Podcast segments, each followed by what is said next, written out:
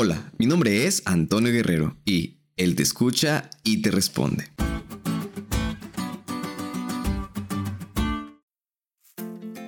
Hola amigos, ¿qué tal? Qué gusto poder saludarles una vez más y poder seguir estudiando juntos. Por donde quiera que se encuentren, les deseamos un feliz sábado, que puedan disfrutarlo y pasar una relación más cercana con nuestro Dios. Una vez más, el libro de los Salmos muestra que el Señor soberano, quien creó y sostiene el universo, también se revela como un Dios personal que inicia y mantiene una relación con su pueblo. La inicia porque te busca incansablemente y la mantiene porque desea constantemente tener una comunicación especial contigo. Es como cuando te interesa una persona y la buscas para platicar con ella. Le pones atención a lo que dice y contestas de la mejor forma para mantener una conversación. Pero Dios solo no se queda ahí, sino que aparte de que te escucha, te responde.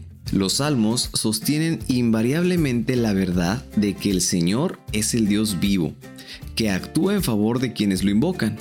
Y así como dice el texto clave de esta semana, claman los justos y el Señor los escucha y los libra de todas sus angustias. Salmos 34:17 nos da a nosotros la seguridad de que Él nos escucha y nos responde. Así que amigos, presenta a Dios tu necesidad, tu tristeza, tu gozo, tu preocupación, tus temores. No podéis agobiarlo ni cansarlo. Él no es indiferente a lo que realmente nosotros necesitamos. Su amoroso corazón se conmueve y está dispuesto a escucharnos con atención.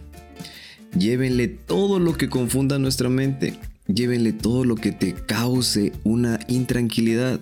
Ninguna cosa es demasiado grande para que Él no la pueda soportar, pues incluso sostiene los mundos y rige todos los asuntos del universo. Y como respuesta, deberíamos vivir nosotros una vida de fe en Él y de obediencia a sus mandamientos para poder experimentar las bendiciones que Él nos tiene preparado. Pero, ¿quieres aprender más? Bueno, no te pierdas ningún podcast de esta semana.